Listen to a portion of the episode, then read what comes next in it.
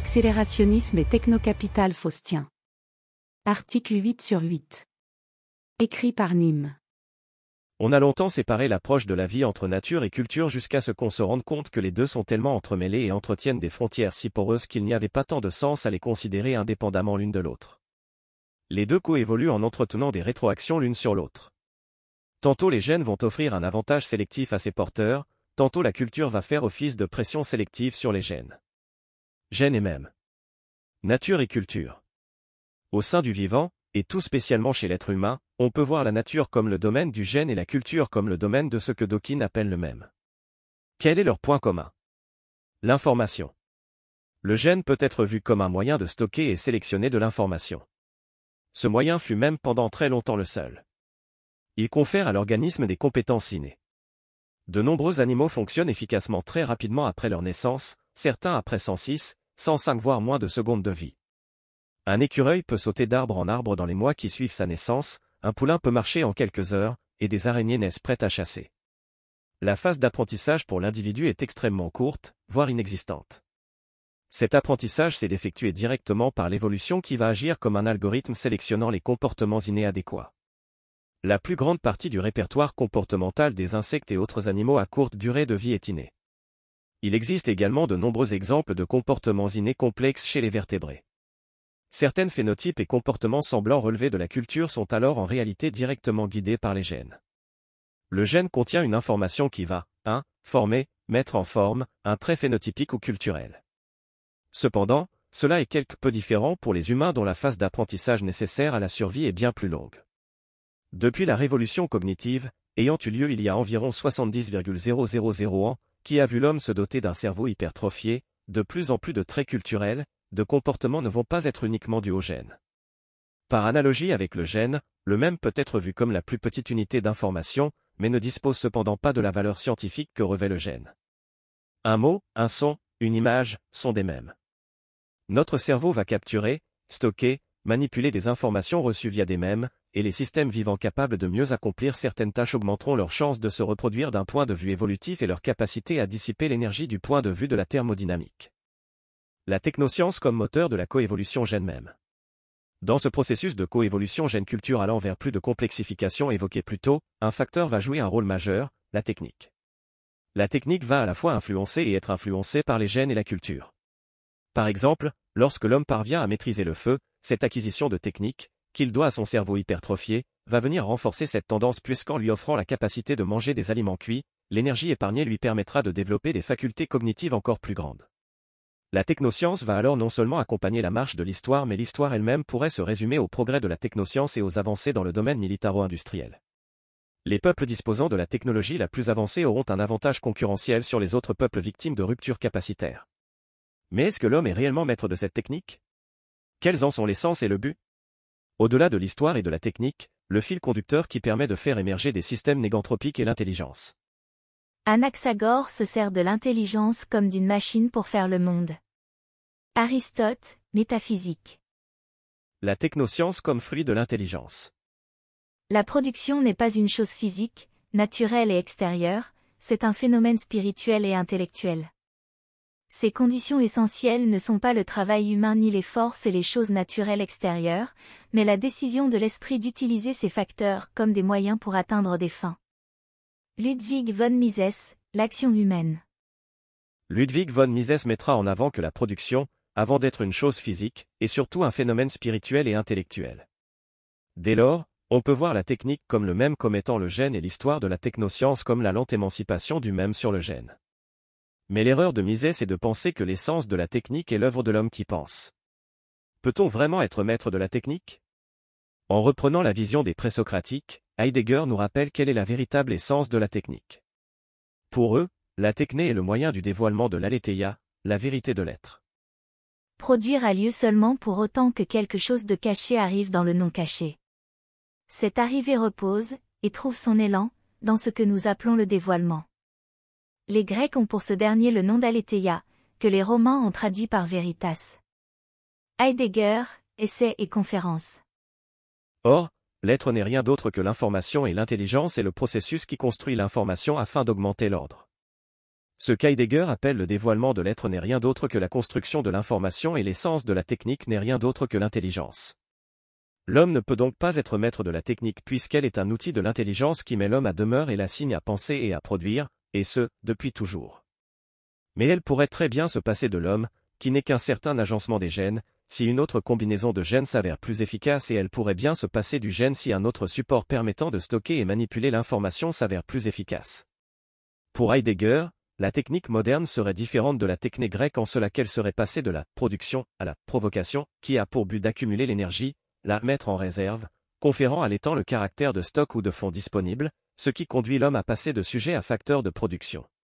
Elle les soumettrait à ce qu'il appelle le gestel, nom qu'il donne au dispositif technoscientifique. Cette conception de la technique moderne est exacte, cependant, je ne crois pas, comme Heidegger, qu'elle soit à différencier de la technique grecque. La technique a toujours été la même, guidée par les lois de la thermodynamique. La révolution moderne nous a simplement permis d'être capables de produire plus efficacement l'énergie et la révolution numérique nous a permis de produire et stocker plus efficacement l'information mais le but n'a jamais changé. Ce but reste la dissipation d'énergie et dans ce processus l'homme, ses gènes et ses mêmes ne sont que des moyens au service de l'information. La seule différence réside dans le fait que la technique va servir différentes structures dissipatives. Elle peut servir l'humain, la société humaine, le marché libre ou encore la biosphère qui forment des structures dissipatives indépendantes mais interconnectées et donc interconflictuelles. De façon plus large, de la même façon que le gène a précédé l'homme et sera toujours là après sa disparition, le même a précédé le gène et sera toujours là après sa disparition. En cela, il n'y a pas de différence d'essence entre l'évolution biologique et l'évolution technologique. Autrement dit, l'essence de l'évolution darwinienne est la même que celle de la technique. Les deux sont entremêlés car elles poursuivent le même but. Nous les séparons sémantiquement car, de notre point de vue humain, donc organique, on y voit une différence.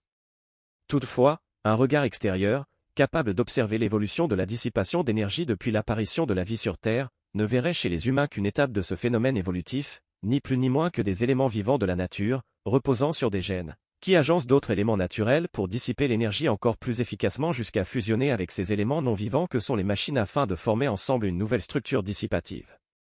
L'évolution doit être comprise comme l'histoire de l'information.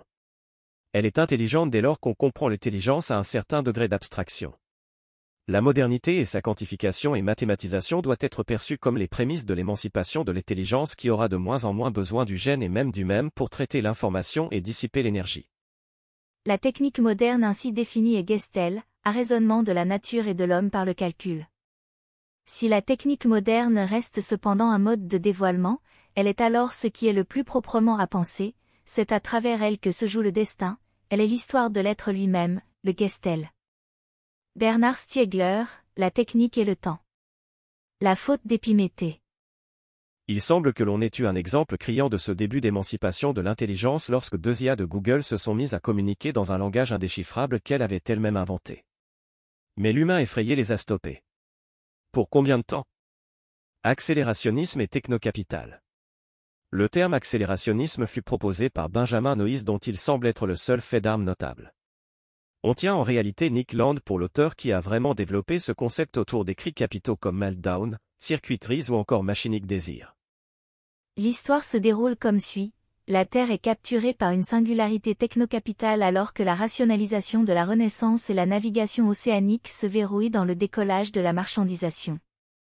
L'interactivité techno-économique qui s'accélère logiquement effrite l'ordre social dans l'emballement de la machine auto-sophistiquée. Alors que les marchés apprennent à fabriquer de l'intelligence, la politique se modernise, mais à niveau sa paranoïa et tente de se ressaisir. Nick Land, Meltdown. Aujourd'hui, on pourrait tenir Bernard Stiegler et Nick Land respectivement comme les porte-drapeaux du rejet de cette accélération ou, au contraire, sa pleine acceptation. Chacun de ces postmodernismes représente sa propre variété ou marque distincte. Pour Stiegler, la rupture avec la modernité passe par une bifurcation redéfinissant les buts de la technique et du capital.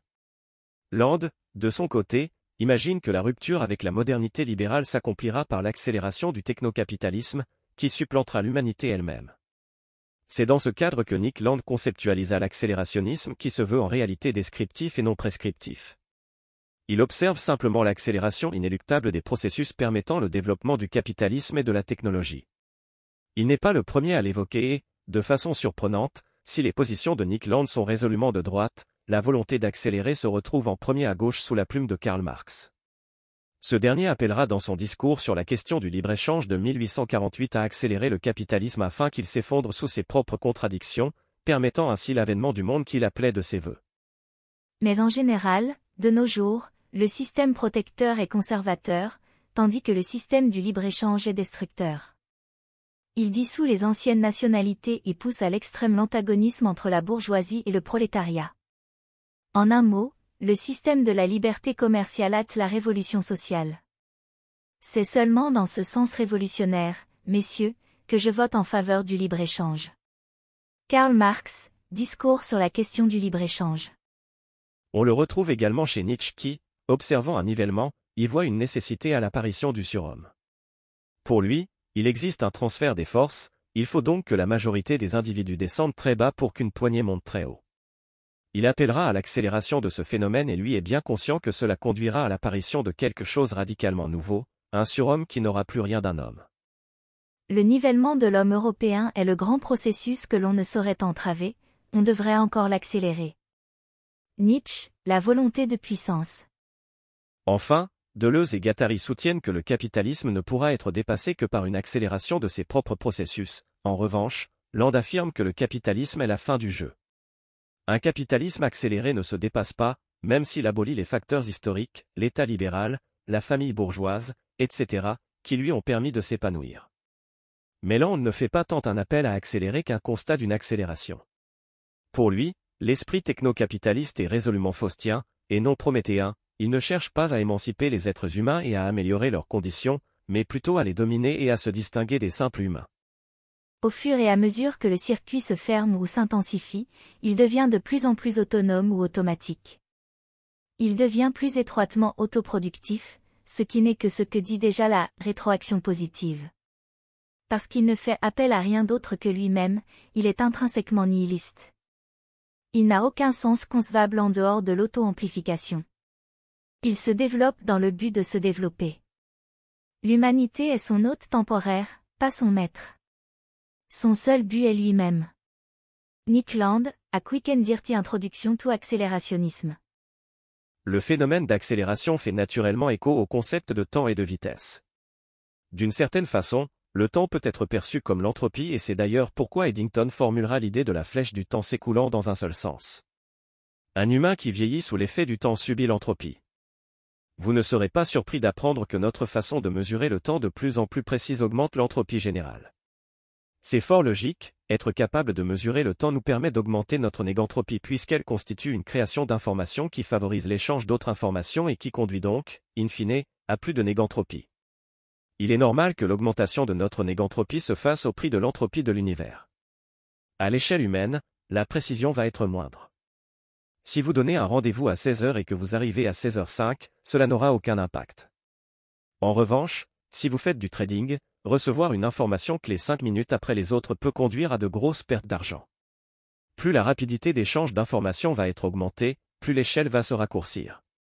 L'accélération est donc l'intensification de la rapidité de construction et d'échange d'informations qui conduit à l'augmentation de la négantropie du système technocapitaliste.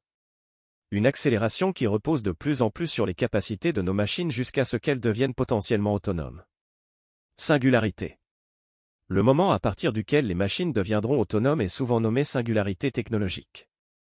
De la même façon que, dans l'hypothèse du monde ARN, l'ARN crée l'ADN dans son propre intérêt pour tirer parti de ses capacités étendues de stocker l'information, les hommes ont créé les ordinateurs pour le même but. Et de la même façon que l'ADN s'est émancipé en parvenant à se répliquer soi-même, la singularité technologique serait ce moment où la première machine crée une autre machine et s'émancipe de son créateur. La singularité technologique est un terme proposé par Werner Winge, puis repris par Ray Kurzweil, qui indique une explosion de l'intelligence, le point de non-retour où la technologie deviendra autonome. Ce processus serait constitué de six époques mettant en avant la progression dans la façon de stocker et manipuler l'information l'ayant vu passer de simples procédés chimiques, à l'ADN, puis le cerveau, puis l'informatique avant qu'une fusion entre l'homme et la machine s'opère pour au final finir dans une explosion de l'intelligence pure inondant l'univers. Au signal du virus logiciel qui nous relie à la matrice, nous passons à la machinerie, qui attend de converger avec nos systèmes nerveux. Il ne s'agit plus de savoir comment nous pensons à la technique, ne serait-ce que parce que la technique se pense de plus en plus elle-même. Il se peut qu'il faille encore quelques décennies pour que les intelligences artificielles dépassent l'horizon des intelligences biologiques, mais il est tout à fait superstitieux d'imaginer que la domination humaine sur la culture terrestre est encore balisée en siècles, et encore moins dans une quelconque perpétuité métaphysique.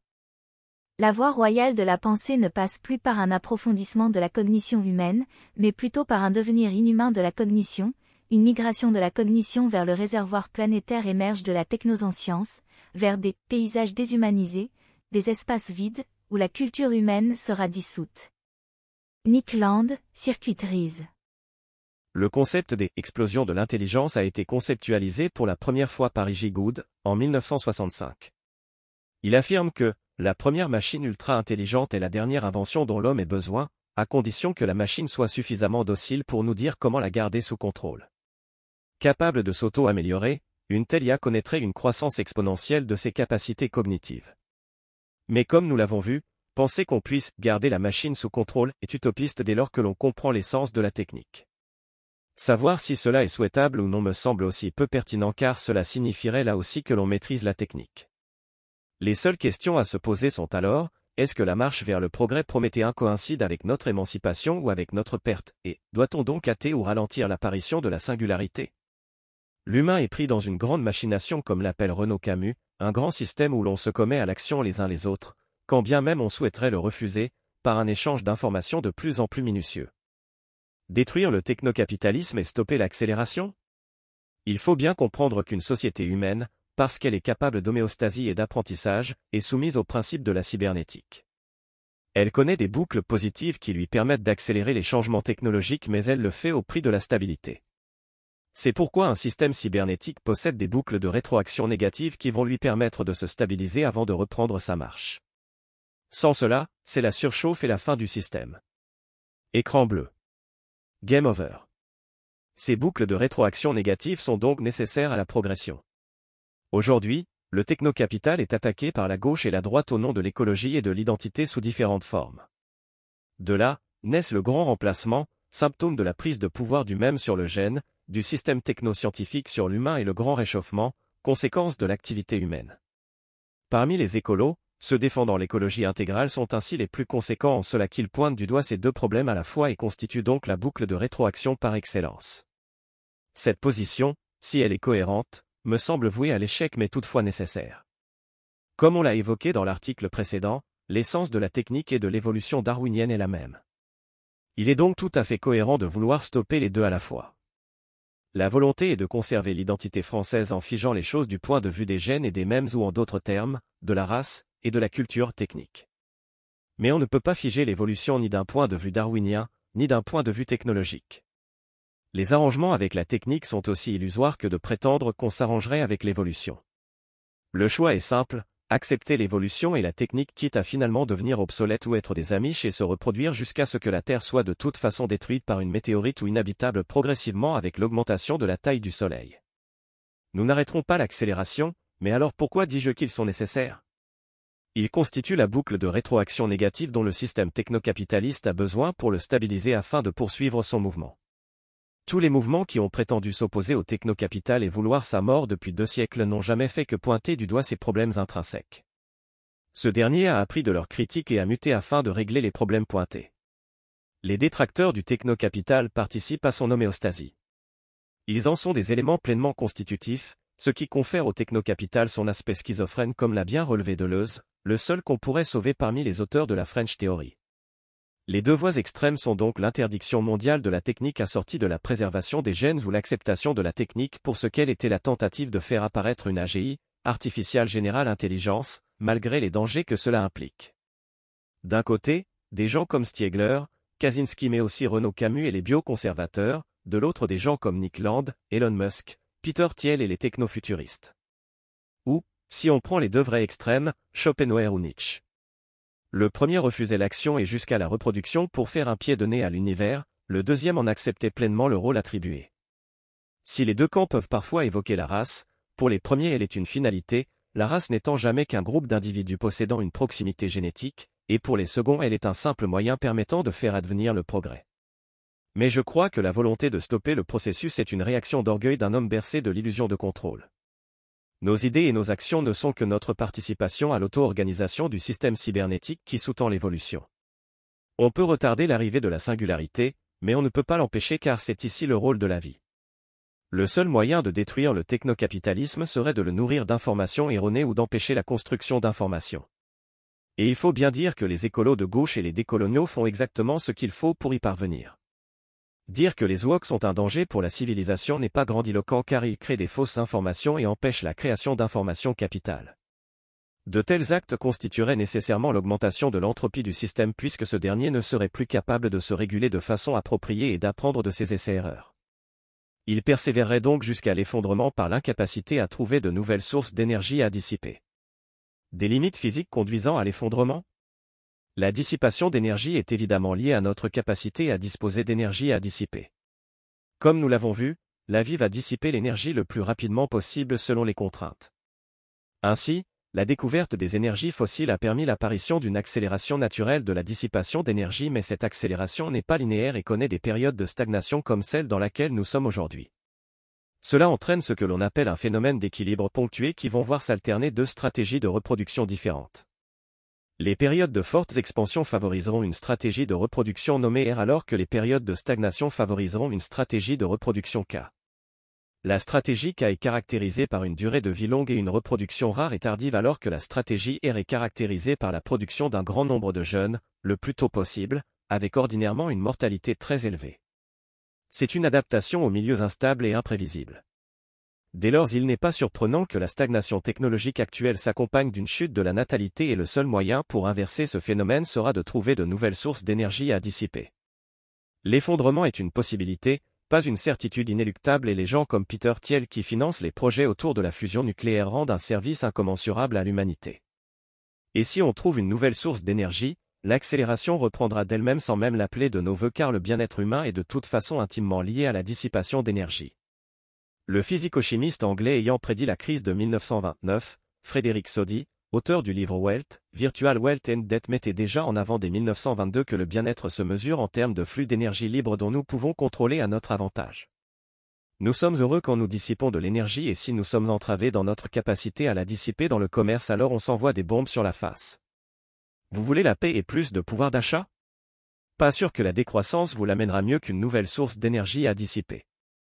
C'est pourquoi je fais personnellement le choix de pleinement accepter la nature de la vie et de la technique et choisis d'accompagner cette dernière en cherchant un équilibre permettant de remplir notre rôle dans l'univers, qui est de dissiper l'énergie le plus rapidement possible en fonction des contraintes, en sachant que cela est une source de satisfaction pour les individus, tout en ménageant notre environnement.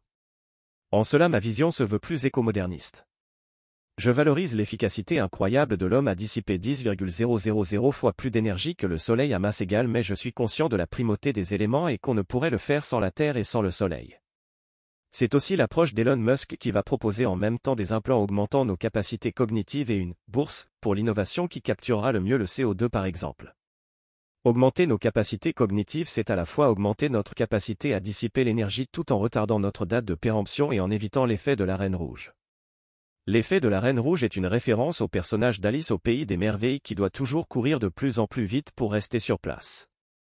De la même façon, plus le gène a accumulé d'informations, plus il dissipe d'énergie, mais plus il dissipe d'énergie, plus vite il impacte son environnement et plus l'environnement évolue rapidement, plus il doit s'adapter rapidement. Or le gène ne peut pas s'adapter rapidement par la méthode de la reproduction. Donc le transhumanisme reposant sur la modification génétique et la fusion avec la machine pourrait être notre salut pour éviter un effondrement de l'espèce. C'est s'arranger avec la technique afin de rendre le plus souple possible notre potentiel passage de relais à des formes non carbonées de vie. Car de l'humain augmenté Carari appelle Homo Deus qui est cet arrangement avec la technique, que restera-t-il quand il n'y aura plus des Homo dans Homo Deus?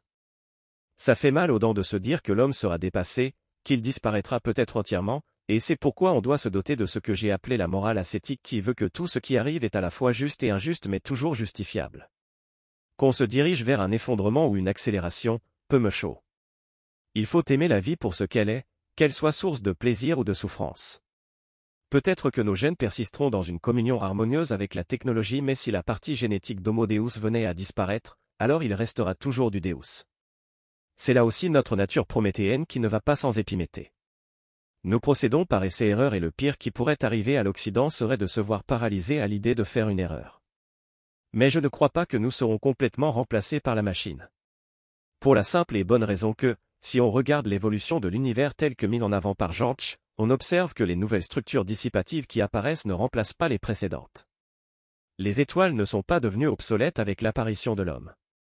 Au contraire, l'homme ne pourrait vivre sans le soleil. Si on continuait le graphique de Janch, on pourrait mettre en avant que le numérique fera apparaître la puce, comme Neuralink, qui va augmenter nos capacités de mémorisation et de connexion entre les individus qui donnera lieu à une cybernétique avancée et un vrai cerveau global. Et il se pourrait que, de la même façon, si la cybernétique ne puisse jamais vivre de façon autonome, sans les gènes et le cerveau humain, alors l'humanité ne disparaîtrait jamais vraiment. Alors que la meilleure attitude à adopter quant au rôle du progrès dans un univers en dégradation progressive serait de donner à nos efforts le sens d'une tragédie grecque, force est de reconnaître que nous vivons à une époque peu réceptive au sens de la tragédie. Norbert Wiener, Cybernétique et Société. C'est en cela que je reste prométhéen, même si je sais que faire le choix de la technique est un pari faustien. La seule différence entre les deux est le point de vue. D'un point de vue humain, la technique est faustienne car elle conduira nécessairement à la disparition d'Homo sapiens. Mais si on s'extrait de cette subjectivité, on voit la continuité prométhéenne qui prend forme dans le technocapital qui transcende Homo sapiens et même la vie. Techno sapiens sera le nouveau chouchou de Prométhée. Cela confère à cette vision du monde une posture éminemment tragique qui nécessite d'adopter une morale archiloquienne qui appelle à remplir son rôle dans l'univers, celui de la vie, avec un certain flegme quelles qu'en soient les conséquences. En d'autres termes, c'est choisir la vérité, l'aletheia, et la technique qui la dévoile plutôt que l'humanité qui ne pourra être préservée telle qu'elle est aujourd'hui qu'au prix du mensonge et de la fiction rassurante. Si Dieu existe, alors le technocapital est une émanation de sa volonté. Si ce Dieu devait avoir un nom alors ce serait Prométhée. Mais est-ce que les hommes sont ces chouchous qui conduisent vers toujours plus de liberté? Rien n'est moins sûr. On pourrait tout autant disparaître en réalisant sa volonté mais avons-nous vraiment le choix? Probablement pas. Mais si on respecte ces règles, quand nous disparaîtrons, ce sera pour laisser une progéniture dont on pourra être fier.